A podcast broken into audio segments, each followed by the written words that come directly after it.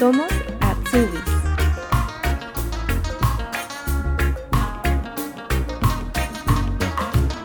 Paola Gutiérrez Bojorques es psicóloga y oriunda de la ciudad de Obregón, en México. Allí trabajaba como profesora de inglés en un colegio y queriendo cumplir su sueño, se aventuró a salir por primera vez del país a través del programa Pair. Luego, realizó su año social y debido a su grata experiencia decidió quedarse y hacer su Ausbildung. Esta semana viajamos al estado de Schleswig-Holstein, al pueblo de St. Peter-Ording, en el Mar del Norte o Nordsee. Hola Paola, buenos días. Buenos días. ¿Cómo está la mañana por allá? Fría, nevando. Aquí también está nevando sorpresivamente. No, no me lo esperé, la verdad, ya que la semana pasada estaba con sol. ¿Y para ti? Sí, exacto, fue un cambio muy drástico, pero pues dicen los alemanes que a abril, especialmente abril, hace lo que quiera. sí, me acordé de ese dicho también. ¿Cómo es en alemán? Ah, no, eh, no recuerdo cómo me lo dijo, yo solo lo traducí al español en mi cabeza, pero yo creo que es como que April macht das Ya, sí. sí. Me reí también porque ya estamos empezando el mes y siempre es como un poquito loco. exacto. Paola, cuéntanos dónde estás de que cae tanta nieve. Yo estoy al norte de Alemania, se llama San Peter Ording, casi, casi llegando a Dinamarca, unas tres horas en auto.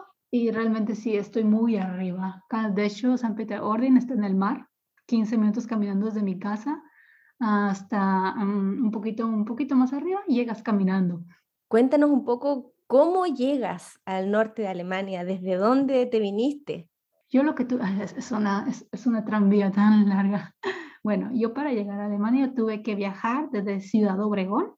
Ciudad Obregón es el lugar donde yo nací, donde yo pasé mis primeros 25 años de vida para ir a Ciudad de México y de Ciudad de México a Cancún y de Cancún a Frankfurt. Y de ahí, Frankfurt se tomó un tren que va directo a Hamburgo y ahí me recogieron. Un largo camino. Tres días. Tres días. Tres días, más que nada por las por, los, por, la espera que tienes que hacer, porque yo te, ah, por la escala, el tiempo de escala. Sí, pues tuve que esperar y pues era que llegaba a Ciudad de México y tenía que esperar, no sé, ocho horas para el siguiente vuelo. Que llegaba a Cancún, que tenía que esperar otras 12 horas para el siguiente vuelo. Y casi siempre cuando viajo, en avión sobre todo, trato de llevar eh, tiempo de sobra porque es mejor llegar temprano a llegar tarde. Es verdad. Casi una vuelta al mundo que te diste para llegar acá. Y solo venía nueve horas aquí. Paola, ¿Cómo era tu vida allá en México? ¿A qué te dedicabas antes de venir para Alemania? Yo me dedicaba a ser maestra, teacher de inglés, pero mi carrera, mi carrera, lo que yo estudié en la universidad, es psicología. Pero debido a la falta de, de demanda en México, yo tuve que optar por otras opciones de trabajo porque pues desgraciadamente la vida es así, tienes que trabajar en lo que caiga. Y, pero de verdad ser maestra no es, es, fue una bendición haber sido teacher de niños pequeños. Fui teacher de niños de em, alrededor de tres años hasta los ocho y mantuve ahí un tiempo. mantuve primero en un colegio donde trabajaba solamente dos horas por día y luego me cambié un año, no, no por mala experiencia, realmente porque yo quería crecer. Yo quería crecer como persona y me, me fui a un colegio donde me ofrecían más horas, más sueldo, por supuesto donde estuve ahí un año. Durante ese año yo planeé todo porque estaba en este proceso de, irme a Alemania. Y ya luego cuando terminó mi año, pues ya estuve planeando como unos seis meses cómo venirme aquí. Y así fue. Pero eso me dedicaba, maestra y psicóloga. Como psicóloga no he ejercido como debía en mis prácticas, sí, pero realmente la demanda en mi ciudad, mi ciudad es muy pequeña, realmente no hay muchas personas que le den tanta importancia a la vida a, la salud mental, perdón. Mm, yo creo que eso ha ido cambiando un poco eh, desde la pandemia, ¿no? Ahorita, sí, después en el corona muchas personas ahora buscan, buscan ah, salud mental, pero antes era muy triste cómo preferirían ir a que les leyeran la mano. Claro, y estaba asociado también, había como un tabú, ¿no? Que es, a veces un poco extraño en nuestros países que la gente cuando está enferma físicamente siempre va al doctor, ¿no? Siempre uno le recomienda, anda al doctor, anda a buscar ayuda, pero cuando tenemos temas de salud mental, eh, como que había un cierto resquemor también a ir a un psicólogo, una psicóloga, porque se asociaba ¿no? a, la, a la locura como algo malo. Exacto, exacto, era lo que siempre yo escuchaba, que la locura, no estoy loco porque voy al psicólogo y no sé qué y era como que, bueno, qué triste. lamentablemente fue el pensamiento de muchas personas y yo creo que cuando vino esto del coronavirus fue cuando le dieron tanta importancia porque estar tanto tiempo encerrados no es bueno para, para la mente. Y empezaron a, a ahorita mi ciudad, no, no sé cómo está la demanda en psicología, pero por lo menos he visto en redes sociales que se busca mucho ya un psicólogo esto también nos cruza a nosotros como migrantes, ¿no? También pienso que el poder hablar abiertamente de la salud mental, de lo que nos pasa, de cómo nos sentimos eh, y no guardarnos tanto esas, esas, esos sentimientos, esas situaciones a las que nos enfrentamos.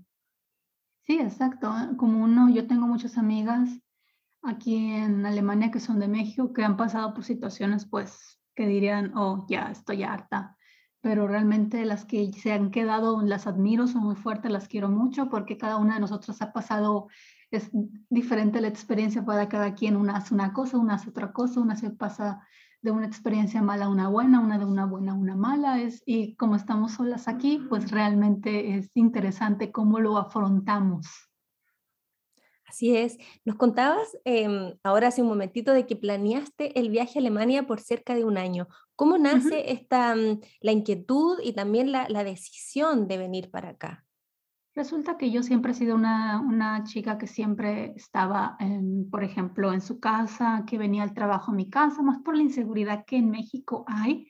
Debo decirlo, mi México es enriquecido en cultura, turismo, comida, mucha calidad de persona, pero Em, realmente en mi ciudad ha sido una de las, desgraciadamente, tituladas las ciudades más violentas de México y no podía yo salir tanto, yo no podía ir que a un, café con mis amigas o una reunión intranquila con mis amigas porque pasaban muchas cosas y yo me quedé así, yo no puedo seguir viviendo así y yo no quiero estar viviendo así toda mi vida asustada de, del mundo porque nunca había tenido la oportunidad de viajar por este miedo que yo tenía de, de, mi ciudad, de que me pasara algo, porque había tenido muchas amigas que fueron asaltadas, muchos amigos que fueron asaltados, apuñalados, y realmente por celulares o por dinero, por cualquier cosa, por lo que se da la violencia, ¿no? Y realmente eso me llevó, ok, me quiero ir, quiero explorar otros países. Y mi primer plan era Canadá, pero no pude por cuestiones de dinero. Mi mejor amiga, mi mejor amiga vive ahorita en Colombia, ella también se había venido a Alemania con un programa llamado Au Pair. Ah, y ella me dijo, mira, métete a este programa, es muy padre, te puedes ir a cualquier país, trata con Irlanda, me dijo, eh, porque yo sé que te gusta mucho el inglés y no sé qué. Y yo, bueno, traté con Irlanda, pero no había programa de Au Pair en Irlanda. Tenías tú que llegar con visa estudiante y pues cuando tienes tu visa estudiante tienes que tener ciertos fondos en una cuenta para tú demostrar que puedes sobrevivir, no los tenía. Y de repente cuando hice mi perfil de Upper World, en Upper World, perdón, para buscar en diferentes países de Europa, que yo pensaba que Inglaterra, que París y no sé qué, que Francia, perdón. Y de repente una familia alemana me manda mensaje, así de la nada, de que estaban interesados en ciencia, ¿no? Cuando tú haces un perfil en Upper World, tienes que poner tu experiencia, que de dónde eres, si, tienes, eh, si eres buena con los niños, que todo eso. Y me dijeron, ah, Paola, mi, tu perfil es muy interesante, ¿por qué no vienes con nosotros? Y yo así como que yo en Alemania, ¿qué voy a estar haciendo yo ya? sí, realmente no fue planeado. Y me platiqué con ellos, todo muy bien, todo hicimos clic y todo, pero yo no me quedé con esa familia, que es lo más gracioso, por cuestiones de que yo no podía pagar el pasaje y ellos no pagaban pasaje. Y de repente dije, ¿por qué no voy a tratar con Alemania? Dice mi perfil específicamente para Alemania. Y después de muchas entrevistas, fue en ese proceso del año que te digo que estuve buscando la manera de irme. Y me contactó con una familia con la que estuve, ah, con la que estuve hace, eh, hace cuatro, cuatro o tres años. Y con ellos fueron los que hice clic. Me tardé como alrededor de seis meses en encontrar esta familia, una familia perfecta, básicamente. Y así fue mi proceso. Fue más bien ahorrar dinero, documentación, hacer citas. Afortunadamente me tocó hacer todo este proceso antes del coronavirus, porque así no hubiera sido muy difícil cuando ya podías llegar incluso a podías llegar a sacar el pasaporte sin cita o algo así, ¿no? Pero realmente tuve mucha, mucha suerte en hacer todo este proceso antes del corona porque tuve citas muy buenas eh, en buen, buen tiempo, en, en tiempos que yo, que yo quería, porque ya después iba a ser muy difícil. Hice el proceso, eh, luego después de alrededor de seis meses por ahí, saqué la cita en Ciudad de México. Fue la primera vez que me subí un avión. La primera vez que fui al aeropuerto estaba tan asustada. Recuerdo que la primera vez que me subí al avión sí era un poco extraño para mí. Pero hice la entrevista en alemán en la Embajada de México. Las, las secretarias o las encargadas de ahí fueron muy amables conmigo. Me hicieron la entrevista en un A1. Realmente fue, yo creo que menos de un A1 fueron, ¿cuántos años tienes? ¿Y qué hacen ellos? ¿Y cuántos niños vas a cuidar? Y no sé qué y todo salió bien, afortunadamente. ¿Cómo lo hiciste para preparar el idioma? ¿Estudiaste sola en tu casa? Estudié sola, ajá, estudié sola con Duolingo o miraba videos. Los videos ayudan mucho, es mi más grande recomendación, los videos ayudan mucho. En audio alemán, subtítulo alemán. Eso es mi recomendación. Ya luego si lo que yo hacía era mirar videos y apuntar las palabras que yo no entendía, y ya las puse yo en español, pero realmente tienes que ver cómo se pronuncia esa palabra. Porque si los, yo siento que si a algunas personas les funciona, pero por lo menos a mí no, mirar el audio en alemán y los subtítulos en español realmente tiene otro significado. Sí, es verdad. Y bueno, ¿a qué ciudad llegaste eh, acá en Alemania con la familia que encontraste? Hamburgo, Hamburgo Altona, de hecho. Mira, por acá. Y estuviste el año completo con ellos. ¿Y qué pasa contigo después? ¿Cómo decides, bueno, de alguna forma eh, quedarte acá en Alemania y volver a estudiar? Me, me motivaron mucho a quedarme aquí, sobre todo me dijeron, ¿sabes qué? Estudié aquí. Em, eh, si te sientes bien cómoda, pues vemos la manera, buscamos un año social, que fue lo que hice, buscar un año social que es una búsqueda que yo recomiendo que hagan con cuatro, meses, cuatro a cinco meses de anticipación. Pero ahora con el corona yo creo que unos seis. porque yo eh, batallé mucho por encontrar un buen lugar, porque realmente no era como que no todos aceptaban a alguien que no tuviera un buen nivel de alemán y realmente en ese lugar me aceptaron con mi poco nivel de alemán porque yo venía con un A2, A1 quizás y me lo aceptaron realmente. Y encontré eh, esta ciudad muy cerca, vivía en Tuning, y encontré esa ciudad como a 20 minutos donde yo vivía, así que estaba perfecto.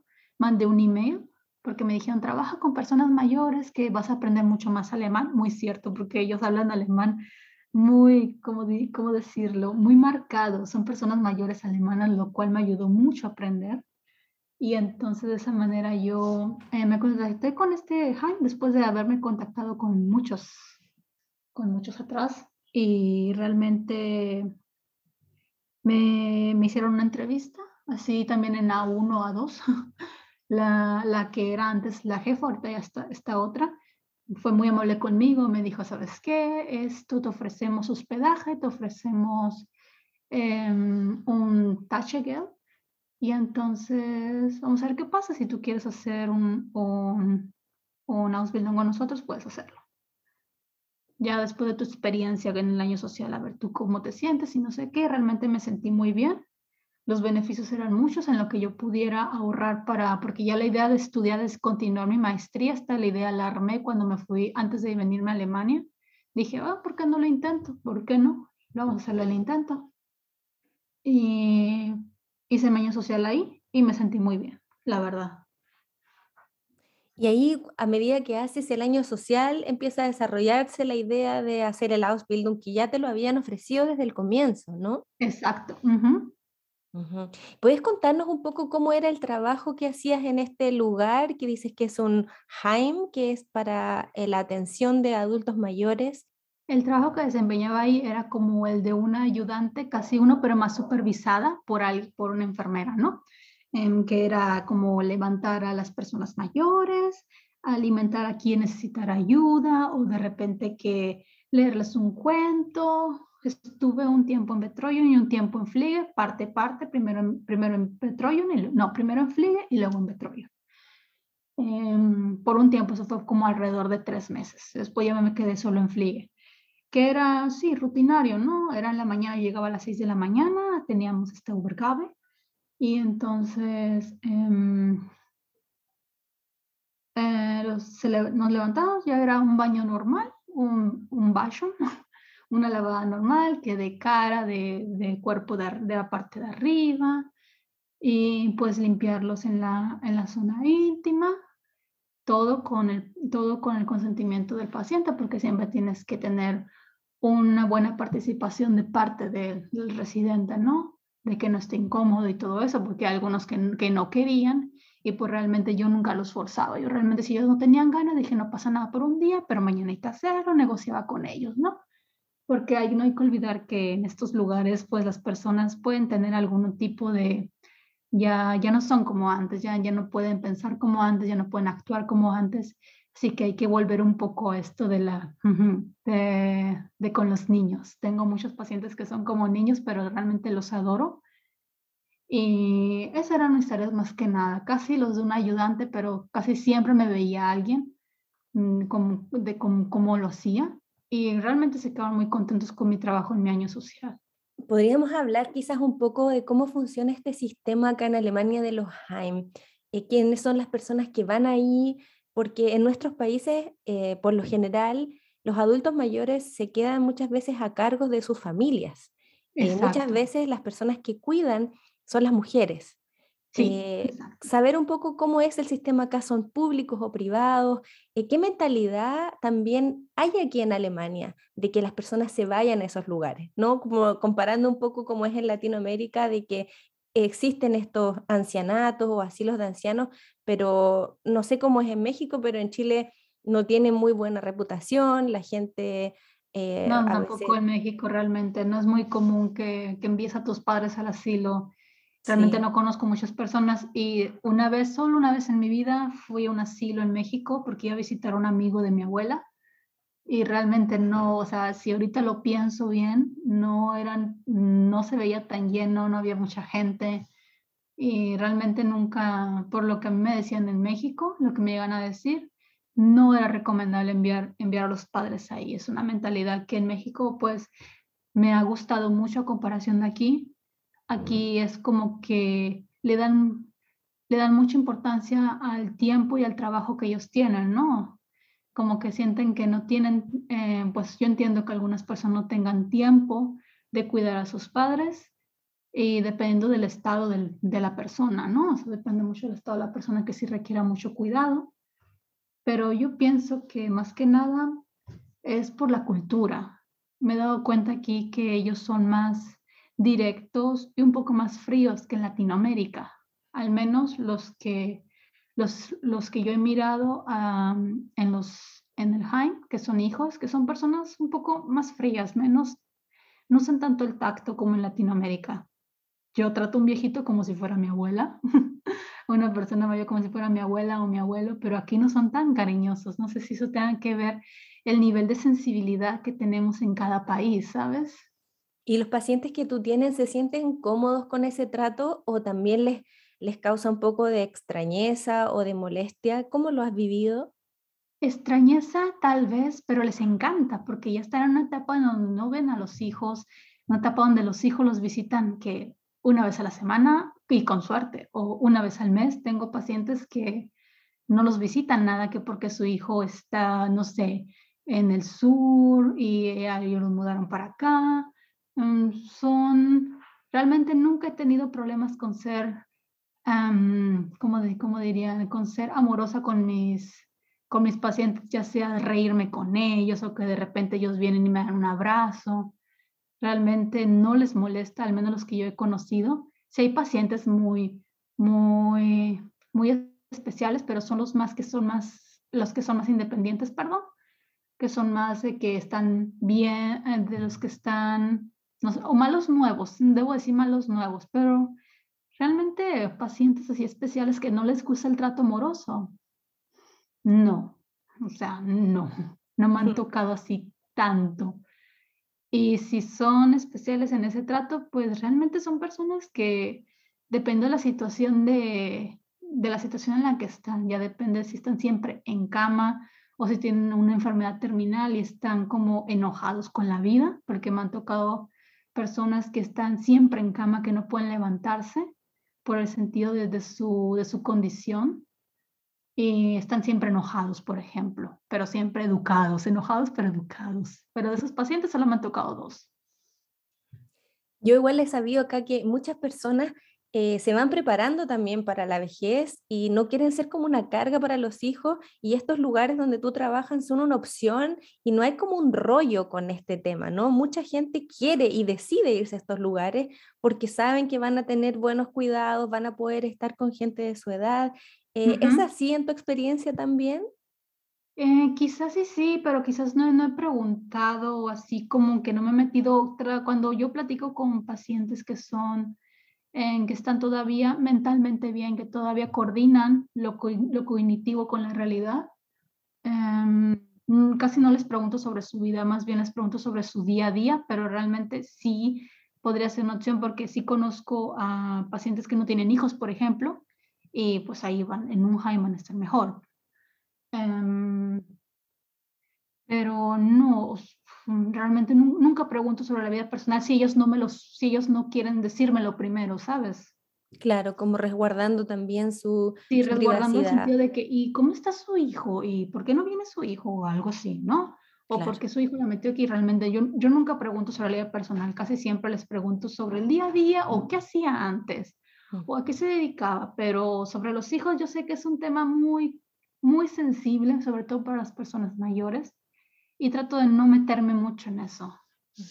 Lo interesante yo creo para nosotros también es, bueno, personalmente es ver que hay personal muy capacitado en estos lugares, eh, enfermeras o bueno, lo mismo que estás haciendo tú ahora que vamos a entrar a, a conversar, pero son personas que realmente saben lo que están haciendo.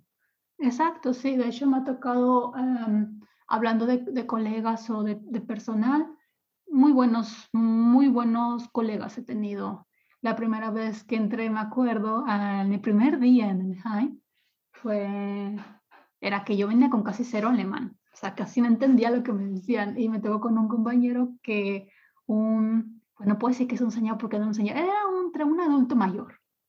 Y realmente fue muy paciente, muy gracioso, me hizo sentir segura y realmente todos ahí durante mi año social fueron muy pacientes. Me, me gustó mucho el trato. Yo creo que más que nada por eso me quedé ahí un tiempo. Bueno, me quedé ahí, perdón, sigo ahí. ¿Cómo fue la decisión para ti y de volver a estudiar, de decir, ya, voy a hacer una Ausbildung? Lo que pasó ahí es que yo quería, sobre todo estoy, estoy ahorrando, quiero ahorrar para mi maestría en psicología. Y dije, bueno, ya estoy aquí, ya me están ofreciendo esto, voy a aprovecharlo para mejorar mi alemán más que nada, ¿no? Mejorar mi alemán y vamos a ver qué pasa. Para tener ese año yo de poder preparar todo. Eh, yo había recibido, había, me habían ofrecido ya antes de, de Ausbildung eh, un contrato, ya me habían ofrecido un contrato de trabajo, porque querían que yo trabajara ahí oficialmente. Me lo habían ofrecido, me habían ofrecido quedarme con el departamento, nada más pagarlo desde mi nómina, y me habían ofrecido todo.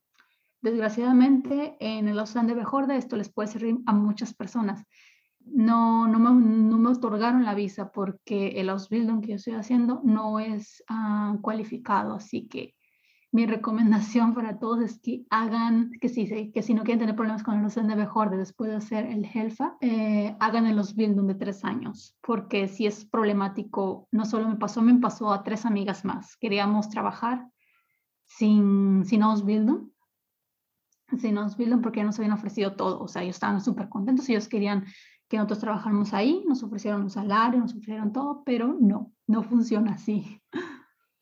¿Puedes explicarnos qué significa que el Ausbildung sea cualificado o no sea cualificado? ¿Qué significa?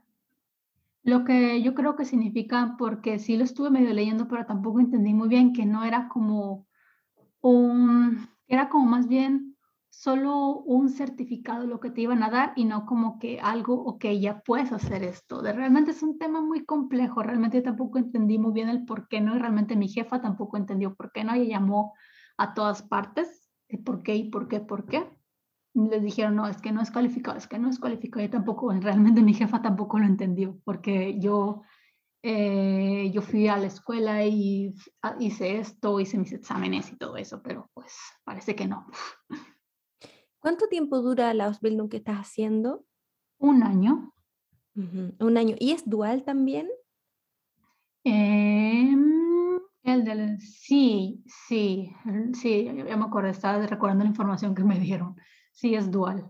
O sea que vas al, estás en tu trabajo, pero también tienes clases teóricas. Eh, lo que hago, lo que hacen aquí es un mes, por ejemplo, en el trabajo y un mes en la escuela. Eh, primero quería preguntarte si los papeles que te pidieron al final para obtener una visa, ¿cómo lo hiciste? ¿Qué finalmente es lo que te entregaron desde la oficina de extranjería para poder quedarte? Eh, lo que me pidieron para, dice eso, el permiso de trabajo. Sí, o sea, ¿tú estás con permiso de trabajo acá o estás como, como estudiante a SUBI? Yo, yo sigo como estudiante en, en el Ausbildung porque tuve que alargar debido a mi salud. No pude hacer el examen, tuve que alargar un poco más. Entiendo. Y bueno, ¿qué papeles te pidieron?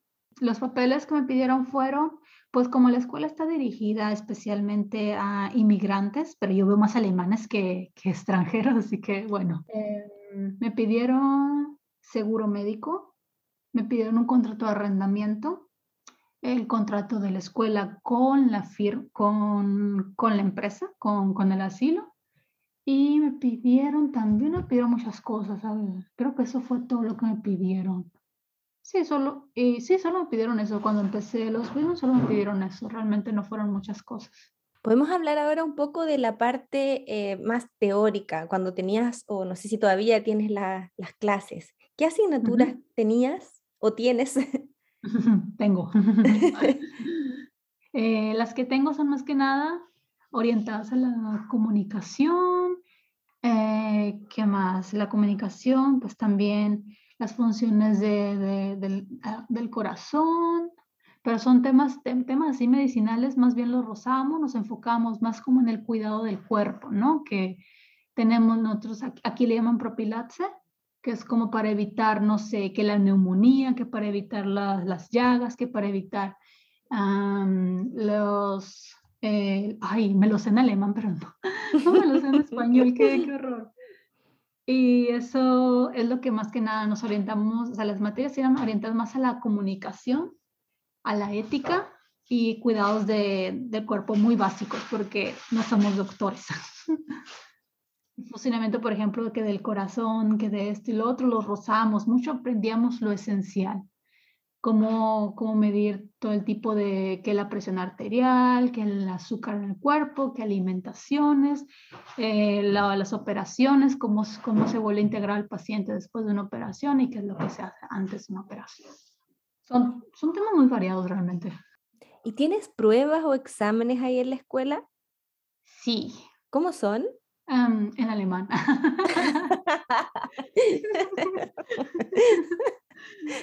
no, pues sí, o sea, son preguntas que ellos te, que ellos te dan un, te dan un tema para estudiar o los temas que te dan para estudiar. Eh, em, son, sí, difíciles, muy difíciles. Recomiendo mucho un curso de alemán, por favor, háganlo. No, no se queden igual que yo que piensan que todo lo van a aprender solos, así sí se puede aprender solos, pero realmente con un curso creo que te sientes un poquito más orientado, más que nada eh, en el tema de la salud, ¿no? Que son muchas cosas, muchos, ah, mucho vocabulario muy difícil, son nombres muy largos, porque el alemán es famoso por, su, por sus largas palabras. Y realmente sí, es difícil, han sido difíciles los exámenes. Mis calificaciones han sido neutrales, que de 3 a 2. Una vez saqué un 4 y, me, y casi lloraba. Oh. Sí, yo realmente, o sea, y me dicen, no, pero un 4 es muy bueno y no sé qué, aquí en Alemania, y yo, pero no para mí. Claro, y además considerando que estás estudiando en otro idioma, ¿estas pruebas son escritas o son orales? Son escritas. Sí tuvimos, sí tenemos uh, examen oral, pero al final de, del curso, que al final de, de, de, todos los cursos tú llevas un, tres partes del exámenes, el práctico, el teórico y el oral. Primero haces el práctico, que es como tú, la, el asilo uh, te asigna un paciente y tienes que hacer tu mismo trabajo, obviamente um, perfeccionado a la décima potencia, porque es muy difícil, e, es muy diferente a que te vea alguien a que tú lo hagas solo. Y pues tiene, tiene su proceso, ¿no? tiene, tiene su proceso. Y luego está el práctico, luego está el escrito, que es pues todos los temas que vistes, pero a, mí realmente cuando, cuando yo, el, teórico, el, el teórico sí lo, alcancé, sí lo alcancé a hacer antes de, de enterarme que tenía esto. Y eran preguntas que sobre que sobre la neumonía, las contracturas, que sobre la diabetes, que sobre eh, la comunicación, y ese sí lo alcanza a hacer. Y el oral, por lo me han dicho que es sobre también esos temas, pero eh, más variados, ¿no? Que eh, orientados a la ética o que dependiendo de, de, qué tema te haya tocado, te ponen a elegir un tema, te dan unas cartas, tú eliges y pues ahí a la suerte lo que te tocó ese no lo alcancé a hacer porque ya estaba en mi proceso de, de medicación para tratar de, de, mejorar mi salud y pues tuve que alargar hasta julio, sobre todo porque no me sentía preparada y pues estoy aquí. Nos decías que recomendabas tener un mejor nivel de alemán. En tu experiencia, sí. para las personas que nos escuchan, ¿qué nivel crees tú que es eh, bueno para poder estar más tranquilo, para poder estudiar? Para poder vivir el día a día sin estar sí. estrés. B1, lo recomiendo. Puedes hacerlo con el A2, o sea, sí puedes. Yo lo hice y yo sé que si yo pude, todos, todos pueden, pero yo recomendaría para que estés tranquilo y no tengas que llegar como yo a veces y escuchar tantas cosas medicinales que puede que al final sí las entiendas, pero cualquier palabrita en alemán puede cambiar todo. B1. es bueno, es bueno ese consejo también para que, eh, no sé, yo creo que la estancia durante el estudio y la vida va a ser un poco más tranquila, como dices. Exacto, sí. Yo quisiera, yo de verdad estoy buscando ahorita un curso porque realmente mi salario no me da para uno pero ya he ahorrado suficiente dinero para pagar un curso y quiero buscar uno en, en B1 o en B2, porque sí, sí me, pero me dicen, pero es que no se dura todo el tiempo en Fliege, sí, pero realmente el idioma te ayuda mucho, te, te ayuda mucho en tu vida diaria. Puede ser un vocabulario que, que pueda volver a ver en el futuro. Quién sabe, yo no sé, yo, yo no me imaginaba aquí en Alemania, aquí estoy después de cuatro años. Las vueltas, ¿no? De la vida. Las vueltas de la vida, exactamente. Yo no sé qué vaya a pasar el año, este año. Yo este año yo estoy buscando terminar los Bildung y mandé a certificar mis papeles de psicología para buscar un, un área más enfocada en lo que yo estudié. Claro, lo bueno acá en Alemania es que para las personas que quieren hacer un máster, eh, hay muchas opciones también en inglés, por lo que sé. Sí, exacto. Es lo, que me, es lo que me dijeron, pero realmente yo quisiera tomar, necesito el inglés, por supuesto, necesito volver a retomar el inglés, pero yo quisiera tomarlo todo en alemán, más que nada por mí, porque quiero aprender más alemán, me gusta mucho el idioma, de verdad, me encanta, es algo que se escucha muy bonito y yo quisiera tener algún día esa, ese, ese acento. en eso estamos, ¿no? Yo creo todas aquí trabajando para, para poder desenvolvernos mejor en otro idioma. Exacto, es, muy, es, muy, bonito el idioma, de verdad, lo recomiendo mucho, aprendes mucho, te ríes mucho, porque yo creo que incluso eh, muchos alemanes me han dicho, es que yo tengo problemas también con mi idioma, es que yo tampoco, que a veces yo tampoco entiendo por qué se escribe así, y, esos comentarios son tan comunes que me sorprenden, ¿no? Es como si me dicen, es que no importa si lo hablas mal, realmente eh, muchas cosas nosotros también las decimos mal, así que no, no te estreses, no, no te estreses por eso. El idioma tiene muchas reglas y no todos los alemanes también las conocen y luego que está el Plattdeutsch, eh, que para las personas que, las personas más, para las personas más mayores. Y una vez escuché el Plattdeutsch y realmente no entiendo nada. y de hecho me dicen que es que yo tenía un amigo que, bueno, tengo un amigo que es alemán que me dijo, es que yo tampoco lo entiendo. sí, es Y era de verdad. aquí, del norte, sí. Decía, no, no lo entiendo y no, que no te sorprenda, pero que no lo entiendo, es mucho dialecto. Paola, ¿a ti en el Ausbildung te pagan? Sí, sí me pagan. Me pagan, em, como me están ofreciendo hospedaje, me descuentan el hospedaje y me quedan para mí como 500 euros al mes, que realmente no es mucho, realmente sí es muy poco, pero pues me ofrecen hospedaje y eso pues sí libera, sí libera bastante. ¿Incluye también la alimentación? Eh, pues cuando yo tra pues cuando yo estoy en la escuela, pues, o sea, no puedo ir al trabajo y solo comer. Pero cuando estoy en el trabajo sí, me ofrecen, eh, pues realmente me dicen agarra lo que quieras. agarra, agarra, lo que quieras que esté en el refrigerador, porque cada estación tiene su refrigerador, que tienen yogurts, que tienen pan, típica comida alemana. Y durante el almuerzo también me toca mi plato, hasta puedo repetir. Es lo que me gusta trabajar. ¿Cuántos días vas al trabajo en la semana? ¿Vivite? Ah, per ay, perdón, ¿cómo? ¿Cuántos días a la semana vas al trabajo para saber un poco los días del, de la escuela también y del trabajo en la semana? Bueno, para el trabajo varía, realmente es como que puedo ir eh, cinco veces a la semana, o, pero también fines de semana. Por ejemplo, puedo trabajar lunes, martes, miércoles, jueves libre, viernes, sábado y domingo, hasta, no sé, hasta martes y puedo tener dos días libres y volver a, a la rutina. O sea, realmente es variado, pero normalmente tienes tus días, un día a la semana libre y un fin de semana libre al mes. Uh -huh. Y en la escuela de lunes a viernes. ¿Cuántas horas tienes que ir a la escuela teórica? Mm, de 8 de la mañana a 3 de la tarde. Todos los días.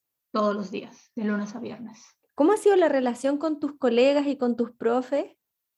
Muy, muy buena, sí, de verdad. Eh, son profesores que están como especializados en que vienen extranjeros, pero como te digo, o sea, aunque estén, esté relacionado con extranjeros, eh, yo he visto más alemanes que extranjeros.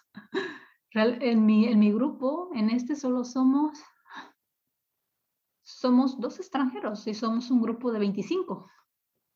Y, pero realmente los maestros han portado muy, muy bien con nosotros de que, ok, no entiendes bien esto, yo lo entiendo, todo bien, no te preocupes, relájate y sigamos. O sea, no, no se ponen estrictos en cuestiones de que, ok, no lo entiendes, ok.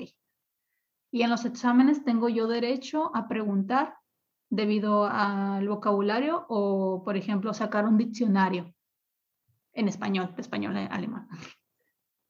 Qué bueno, qué bueno también porque así te, te aliviana un poco, ¿no? Que quizás hay una pregunta, entiendes todo y falta una palabrita que no entiendes. Sí, una, ahí... con una palabrita ya es como que, ah, ya, ya valí. sí, sí. Pero pues sí, de hecho tengo derecho a eso. Obviamente en, en los exámenes así, en los finales no, ahí sí no, no lo tengo, pero los que son exámenes así parciales, como, como, le, como se dice, eh, sí tengo derecho. Pero realmente en el teórico no lo necesité, realmente fueron preguntas eh, y estuve el mismo examen que los demás, eh, fueron preguntas eh, tolerables al idioma, realmente sí se entendió y realmente eran preguntas orientadas a tu paciente, qué hacías o qué, te ponen un caso, qué puedes hacer con la señora si tiene, si tiene por ejemplo, una, una enfermedad de estas, como las que te han puesto, y tú tienes que escribir, yo haría esto, yo haría esto, yo haría esto, sí, algunas cosas teóricas que tenías que haber estudiado, pero realmente esas me las macheteé, como dirían en Latinoamérica. Y con eso, pues realmente el teórico no, no tuve preocupación alguna. ¿Cuál es el rango etario de tus compañeros y compañeras en la escuela?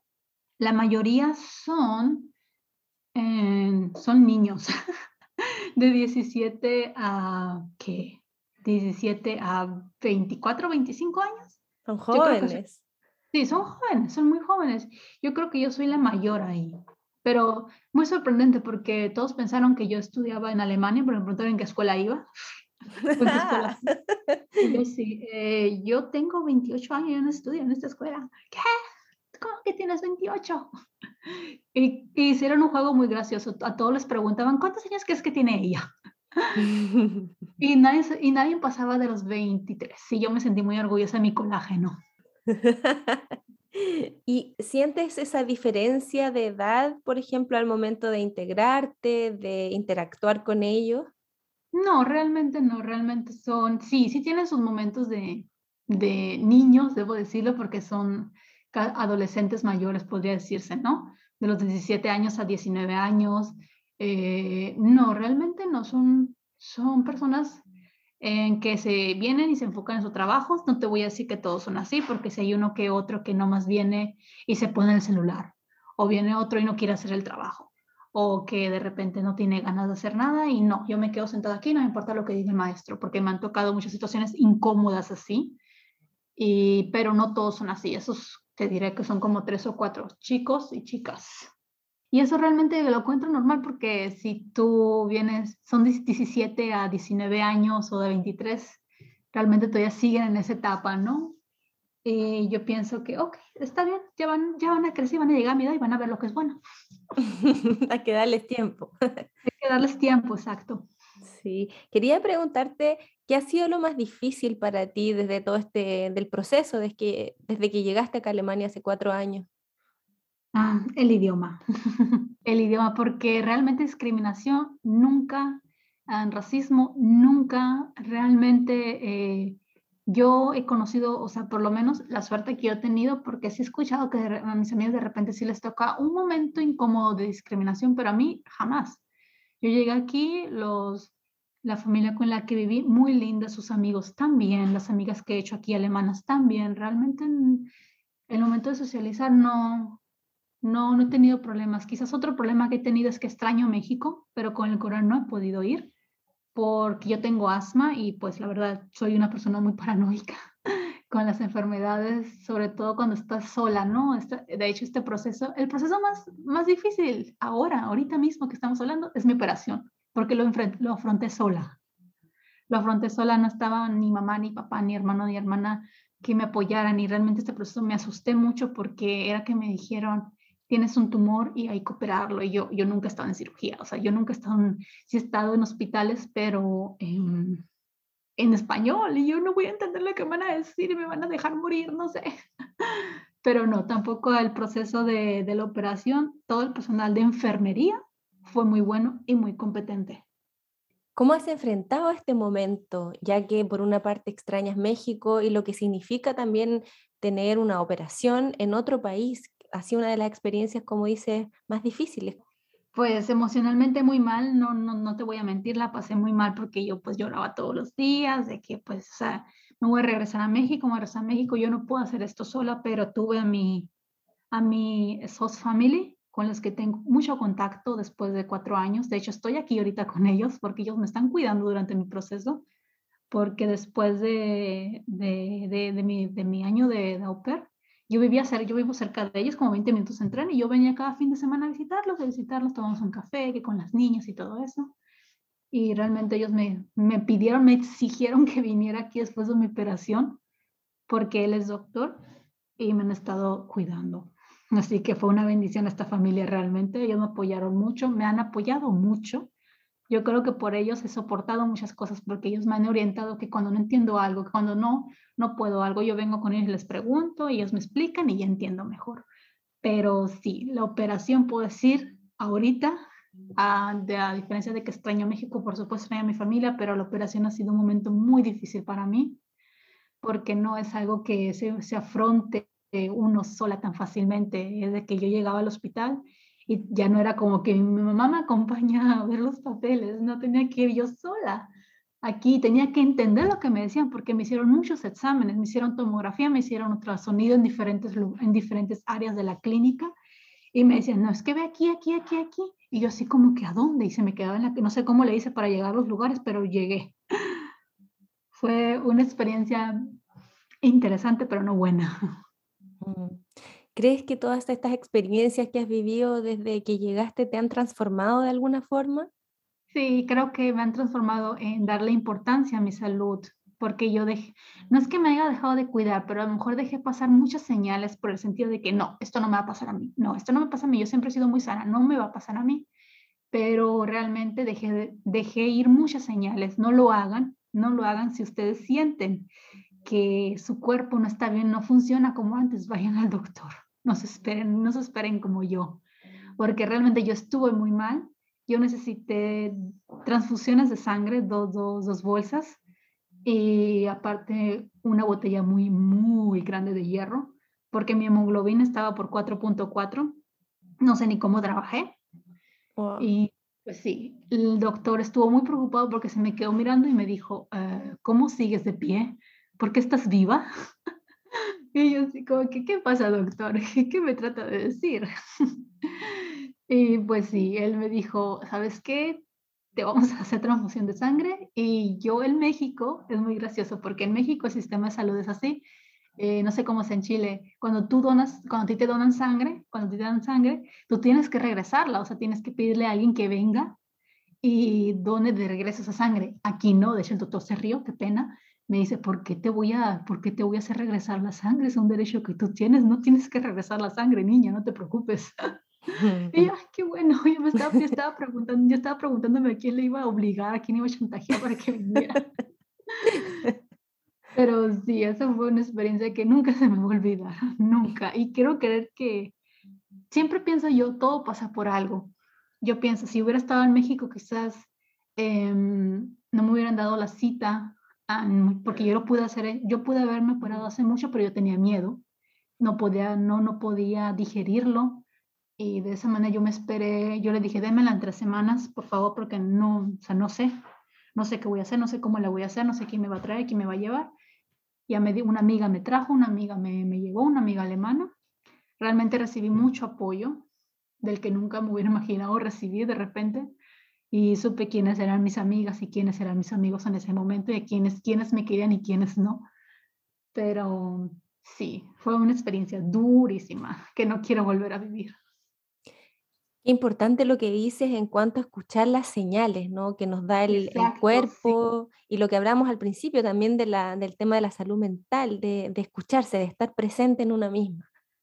Exacto, sí. Mi problema fue y mi error más grande es que más que nada uno tiene miedo de ir al hospital porque cuando eres inmigrante piensas que no vas a entender nada y que se van a y que vas a recibir un maltrato, pero realmente no, realmente ellos saben que cuando viene un extranjero es normal eso y realmente, por lo menos mi doctor, mi ginecóloga, en todos ellos saben que soy extranjera, saben que yo, que yo acentúo de manera diferente y se han portado muy bien conmigo. Entonces, de esta experiencia yo aprendo, no debo tener miedo al médico, no debo tener miedo a preguntar por mi salud porque lo voy a levantar muy caro. Tuve mucha suerte, no fue un tumor canceroso, lo bueno, y de esa manera yo he podido salir adelante, pero pues también en parte fue mi culpa por no escuchar a mi cuerpo, no escuchaba las señales y decía, no, yo tengo que ir a trabajar, yo tengo que hacer esto, yo tengo que hacer lo otro, pero no, no dejen su salud a lo último, es lo peor que pueden hacer.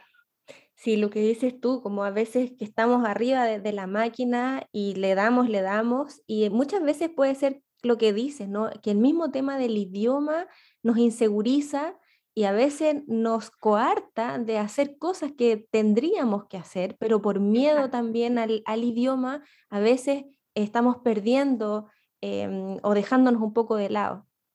Exacto, y eso se puede a largo plazo ser muy catastrófico. Mi doctor me dijo, llevas esto más o menos un año soportándolo porque no habías venido antes y yo, yo no sabía que tenía esto, doctor, pero sí sabía porque yo en mis periodos de menstruales yo sangraba tres semanas y yo pensaba que era estrés. Y no, no era estrés.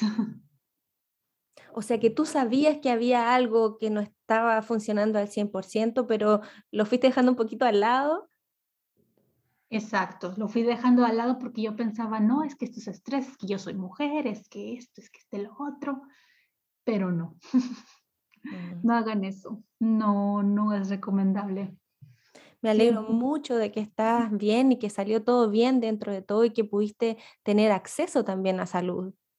Sí, de hecho lo que me sorprendió que yo llegué, llegó un momento, es muy curioso cómo pasó todo esto, porque yo fui al doctor para pedir un, le dicen Bescheinigung para la ginecóloga, pero realmente ese día que me enfermé fue porque no quería la escuela.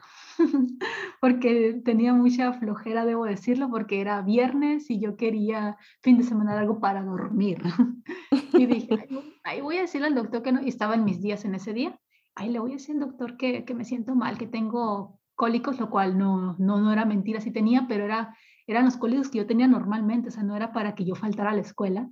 Pero dije, voy a aprovechar porque ya antes había tratado de buscar ginecóloga pero no había podido encontrar porque estaban todos muy llenos, que el corona y no sé qué. Y digo, voy a aprovechar y le voy a preguntar si me puede conseguir una ginecóloga, no pierdo nada. Entonces llegué y le dije, bla, bla, necesito una ginecóloga, doctor, por favor. Eh, me puede dar como un permiso, no sé, no sé qué se le da. Ay, sí, te voy a dar esto, llámala a ella. Ella te tiene que recibir porque es una orden directa mía. Yo, ah, bueno. Y ya fue cuando yo fui con la ginecóloga y me hizo un ultrasonido y ahí salió todo. Tuve que pasar por un proceso de medicamento porque querían, no querían operarme, lo consideraban un poco, ok, vamos a tratar de hacerlo más chiquito, pero no se pudo, y operación.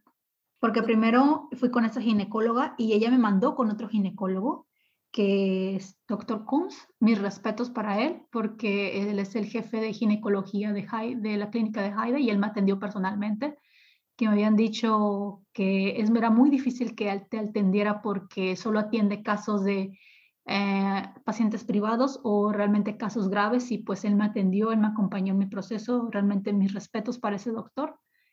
Y sí, pues fue un proceso largo, tan largo, yo lo hice largo porque tenía miedo. Mm, ¿Tú tuviste que pagar por la operación y por todos los servicios médicos que has tenido que recibir? No, no he tenido que pagar hasta el momento nada. Me dijeron que me iba a llegar una carta de que de un dinero que tenía que pagar por quedarme por noche ahí, pero ese dinero me lo iban a volver a dar.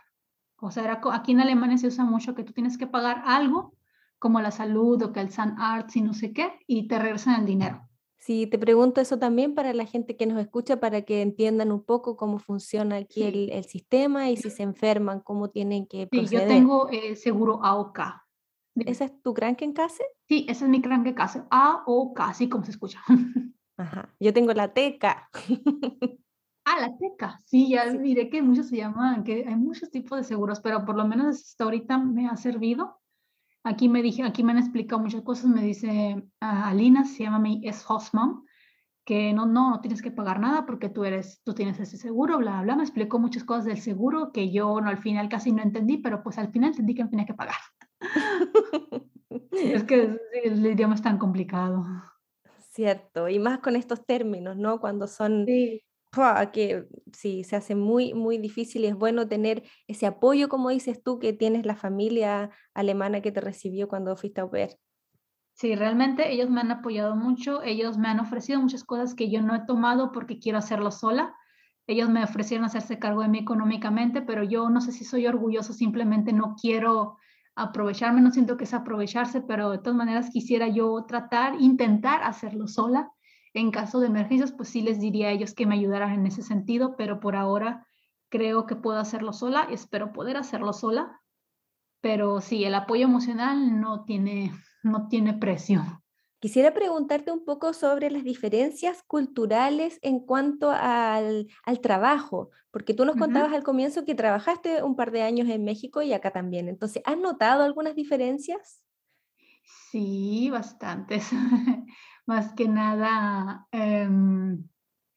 mm, bueno, mi México querido, hermoso, pero muchas veces tus colegas hablaban mal de ti o te ponían un pie. Al menos sí me pasó en México y aquí en Alemania no. en el sentido de que solo por el que perjudicarte me tocó muchas situaciones cuando yo trabajaba como maestra que decían que yo hacía una cosa y no era cierto, pero como eran maestras ya con más años que yo, era como que la nueva está mintiendo.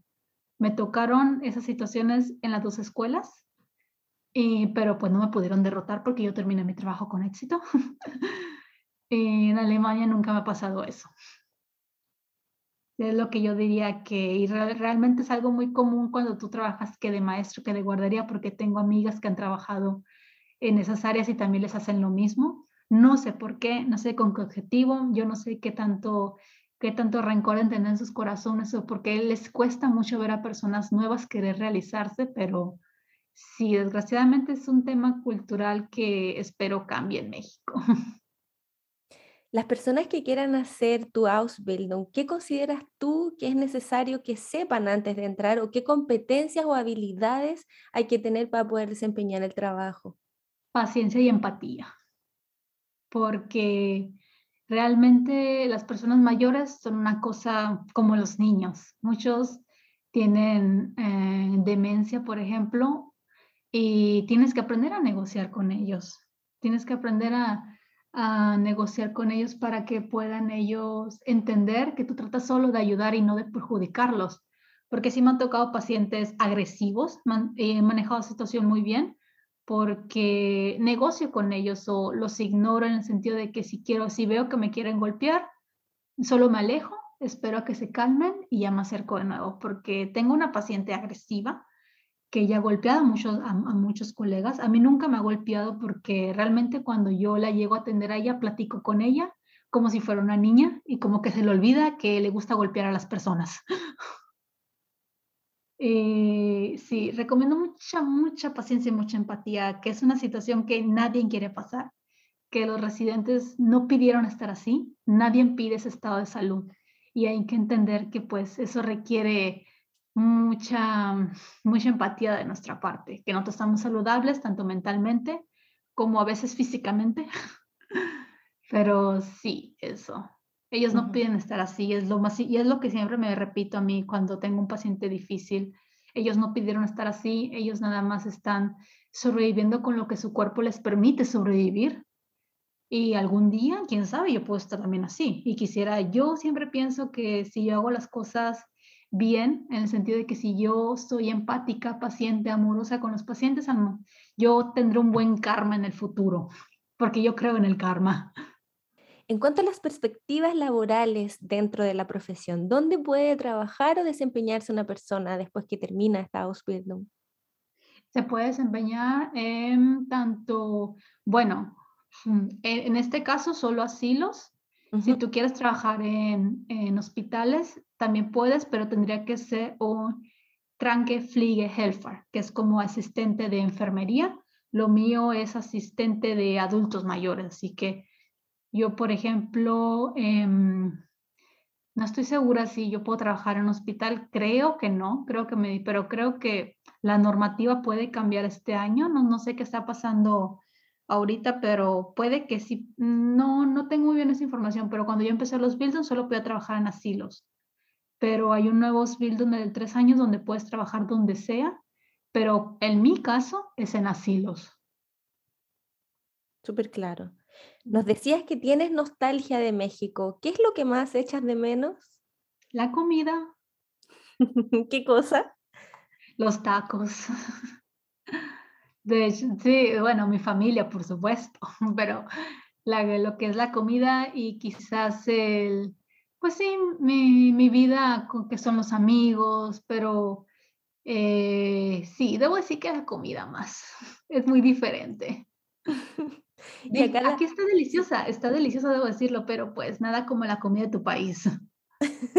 y acá de Alemania, ¿qué es lo que te gusta? Aquí en Alemania lo que me gusta más es el tomate y la mozzarella. Está muy delicioso, la verdad. Sí, sí me gusta, por ejemplo, que el pan o la carne, pero realmente eso es lo que me gusta mucho porque el queso es algo que siempre me ha gustado a mí. Y sí, debo decir que es mi comida favorita aquí en Alemania, el tomate con la mozzarella. ¿Algún consejo que te haya servido o que te sirve todavía para aprender alemán que nos puedas compartir? Lo que sí puedo darles es que salgan, pregunten, vayan al supermercado, vayan al médico, vayan, platiquen en alemán lo más que puedan. Em, hay mucha, eh, realmente hay muchas apps donde tú puedes conocer gente alemana que quiere aprender español, por ejemplo, Tandem. Eh, puedes conocer gente ahí, pero sí, lo, mi consejo más grande es que salgan y hablen alemán. Te ayuda mucho, te ayuda a perder el miedo más que nada, porque yo cuando llegué aquí a Alemania hablaba solo inglés por tener miedo a equivocarme. Ahorita ya digo, mm, si me equivoco ni modo, si me entendiste es que bueno y si no también. es perderle el miedo, tienes que perderle el miedo y equivocarte. Desgraciadamente nadie nace hablando un idioma perfecto. Si hay personas que nos están escuchando quizás en México o en otros lugares y todavía no llegan a Alemania y están con la idea de, de venir, ¿qué les podrías recomendar en base a tu experiencia? ¿Algún consejo? Que si quieren venir, que lo hagan. Es muy bonita la experiencia. O sea, mi experiencia es que si quieren, quieren venir, ya sea como sea, que lo hagan, que no se dejen llevar por comentarios negativos porque no hay peor enemigo de un latinoamericano que otro latinoamericano. Desgraciadamente, he estado en tantos grupos donde te desmotivan tanto de que, ay, que me quiero venir a Alemania, ¿cómo le hago? Se enojan por esa pregunta, no tengo idea por qué. No tengo por qué se enojan por esa pregunta de que no, es muy caro, tienes que tener claro que tienes que llegar con un C1 y yo con un C1, ¿qué? Una vez leí un comentario así como me dio risa. Y de que no, que tienes que llegar con mucho dinero. Yo llegué, yo llegué a Alemania con 50 euros. y yo así como que, eh, ¿qué? Y realmente lo que yo puedo es que no dejen que nadie lo desmotive. Vida, y, vida vives todos los días, pero hay solo una oportunidad. Bueno, hay, hay una sola oportunidad de vivir. Si hay una sola oportunidad de vivir una experiencia así, tómala. Si piensas que ese es tu tren, tómalo. No te subas, no. Y que no los dejen que los motiven, ya sea familia, ya sea amigos. Realmente eso no importa. Cuando ya vives la experiencia, solo tú vas a saber si vas a poder o no. Qué bonito consejo para que ahí se, se animen. Sí, es que realmente yo también pasé por esa situación. Yo también tuve poco apoyo de mi papá. Mi papá no quería que yo me viniera, solo mi mamá me apoyó. Fue una experiencia fea porque mi papá no me habló en mucho tiempo, no me habló bien en mucho tiempo. Era como que llegaba yo y yo tomaba mi plato de comida y me iba al cuarto. y yo, ya, ya vengo por mi comida, adiós papi. Y realmente yo me preocupaba porque yo tenía miedo de irme a Alemania y que mi papá no me siguiera hablando. Realmente eran unos mayores miedos, pero gracias al cielo él recapacitó, se dio cuenta que era algo que yo quería hacer y que si la familia te desmotiva, no dejen que los desmotiven. Yo pasé por ese proceso y se sobrevive, se sobrevive. No es el fin del mundo si tu familia te desmotiva o no, no confía en ti. Como dije, si sientes que ese es tu tren, tómalo, no importa. Tienes el que no arriesga no gana. Sí, para ir terminando ya nuestra conversación por el día de hoy, si hay alguna persona que quiere ponerse en contacto contigo porque quiere más información de la Ausbildung o a lo mejor de, tu propio proceso, ¿cómo puede contactarte? Por Facebook sería la, vida, la vía más fácil. En Facebook estoy como Paola J. Gutiérrez Bojorques. Perfecto, vamos a dejar tu, Facebook entonces en las notas del episodio también para que ahí puedan hablarte. Yo, bueno, quisiera darte las gracias porque sé que estás en tu proceso de postoperatorio, por querer mm, compartir tu experiencia, no te preocupes. por tomarte no, Realmente me siento muy bien ahora, realmente estoy mejor que cuando salí. Sí, se te escucha bien, con mucha fuerza, ánimo, vas a salir de, de esta, sin duda. Sí, debo salir porque tengo una, tengo una familia allá en México que me está esperando ver bien. Cuídate, descansa, como dicen acá, gute Besserung, y vamos a estar en contacto. Claro que sí, muchas gracias a ti por el interés. Realmente yo sí quería hacer esa entrevista hace mucho, pero estaba en un proceso muy difícil y dije, voy a esperar a que esté yo en casa, en proceso de recuperación. Es solo sentarse, hablar, charlar, decir lo que, lo que siempre he hecho, lo cual es muy emocionante. Sí, sí, muy linda historia, te pasaste. Te mando un abrazo y eh, cuídate mucho. Igual, sí, todo ya, ya, ya va para mejor. Tengo todo a abrir para ponerme bien. Un abrazo y muchas gracias. Si te gusta nuestro contenido y crees que a alguien le puede ser útil, porfa ayúdanos a compartirlo para poder llegar con esta información a más personas. Puedes seguirnos en el Instagram Somos Azubis y enviarnos sugerencias y comentarios a través de un DM. Si quieres más información, puedes entrar al sitio web somosazubis.de, donde encontrarás una sección de preguntas frecuentes. Ahí respondemos todas las dudas más recurrentes con respecto a las Ausbildungs en Alemania. Muchas gracias por escuchar y que tengas un lindo día.